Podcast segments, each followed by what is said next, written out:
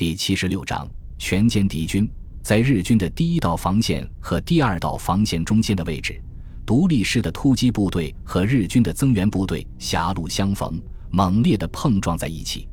日军指挥官高举战刀，命令部队排成肉搏战的冲锋队形，中间是端着刺刀的步兵，把轻机枪手配置在左右两翼，后面的日军则用手榴弹实施远距离打击。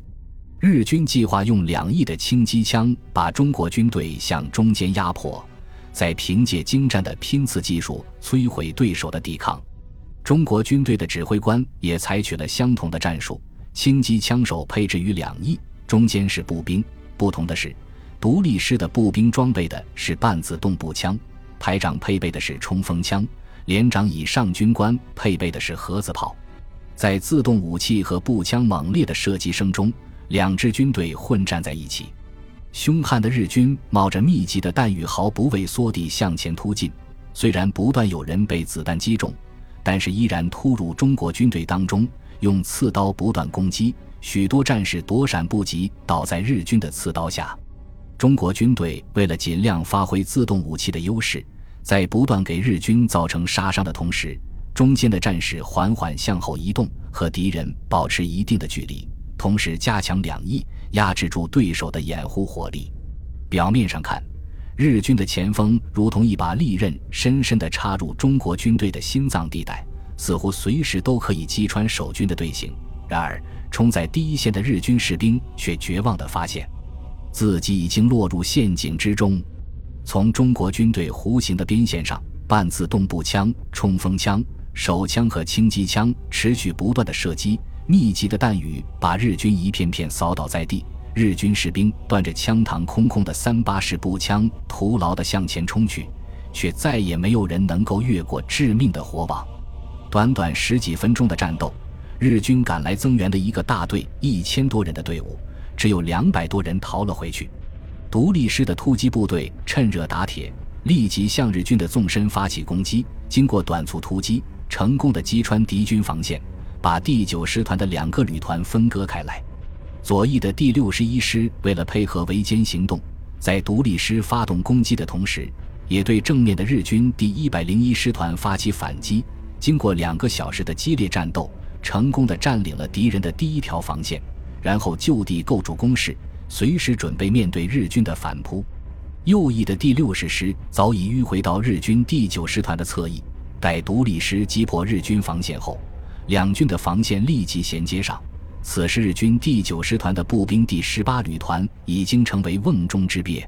九月三十日上午七点整，担任主攻的第七十八师开始发起攻击。为了完全击溃日军的意志，孙百里不但把军部直属的炮兵旅拨给第七十八师，而且把第六十师和第六十一师的重炮营也加强过来，加上第七十八师自己的炮兵团。共计拥有一百五十毫米重型榴弹炮六十门，一百零五毫米轻型榴弹炮一百余门，小口径火炮数百门，并且首次把十九路军的高炮团投入战场。短短的十分钟，十九路军的炮兵就发射了超过两千发炮弹，对日军前沿阵地进行地毯式轰炸，所有的地面工事全部被夷为平地。第十八旅团防守前沿阵地的两个大队，在空前猛烈的炮火袭击下伤亡殆尽，只有不到五十名士兵侥幸逃脱。当第七十八师的攻击部队乘着弥漫的硝烟冲上日军阵地的时候，只看见到处都是烧焦的泥土，残肢断臂随处可见。幸存的日军士兵呆呆地坐在地下，钢盔和军服上面全部是厚厚的泥土。耳朵孔里不断的向外渗出缕缕血丝，面对中国士兵黑洞洞的枪口，这些人呆滞的目光没有丝毫的变化，好像丢失了魂魄一样，轻松的占领日军的前沿阵地。炮兵开始延伸射击，攻击部队也毫不停歇地向第十八旅团发起总攻，力求一鼓作气歼灭日军。然而，被武士道精神武装起来的日军的强悍，远远超出了中国军队的想象。得知前沿阵地被突破后，第十八旅团长井出宣誓少将在向师团指挥部报告的同时，命令旅团直属炮兵部队对阵地前沿实施不间断炮击，接着集中一个大队的兵力，在手头仅有的十三辆坦克的掩护下逆袭中国军队。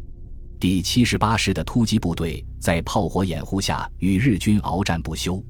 连续击毁五辆坦克，一度把日军逼回出发阵地。随后，景初宣时毫不犹豫地投入全部预备队，把中国军队击退。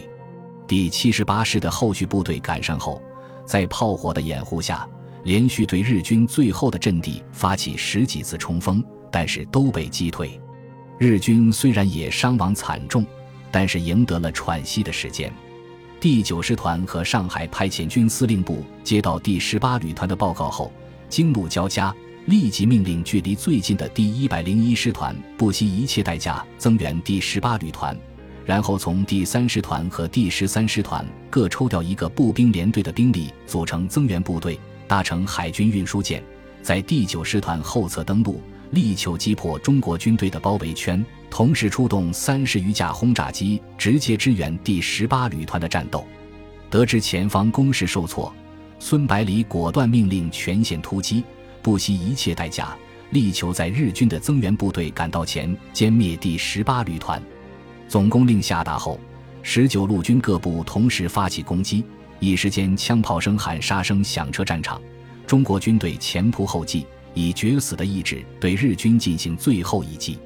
在中国军队潮水般的攻击下，第十八旅团的阵地多处被突破，部队被分割成十几段，失去统一指挥，只好各自为战。悍不畏死的日军知道已经陷入绝境，还是拒绝投降，做困兽之斗，在每一个地堡。每一条战壕里和中国军队进行殊死搏斗，许多受伤的日军倒在地下装死，等中国士兵经过的时候，就抱住中国士兵，然后拉响手榴弹，同归于尽。最后，中国军队付出相当大的代价，才把小股日军全部消灭，只剩下聚集在第十八旅团指挥部附近的一股日军还在继续顽抗。这不到两百名日军在旅团长的指挥下。把已经被击毁的几辆坦克和十几辆汽车围成一个圆圈，形成一个简单的防御工事。日军把所有的轻重机枪都架在坦克和汽车上面，居高临下扫射进攻部队。士兵们则躲在坦克后车厢里和汽车底部开枪还击，使中国部队很难接近。这时候，日军的轰炸机编队开始出现在战场的上空，准备开始投弹。包围圈内的日军看到了生还的希望，更加疯狂地向外射击。然而，让他们没有想到的是，由于地面上笼罩着浓雾和硝烟，能见度太低，飞机无法找到目标，只好返回机场。没有了空中威胁，攻击部队立刻从容部署，搬来十几门迫击炮，连续发射几十颗炮弹，把几辆卡车炸得粉碎，打开了缺口。随后，数百名战士冲了进去。把负隅顽抗的敌人全部消灭。日军第十八旅团长井出宣时自知无法幸免，在防线被突破的时候切腹自杀。至此，第十八旅团全军覆没，成为日军开战以来首个被成建制消灭的部队。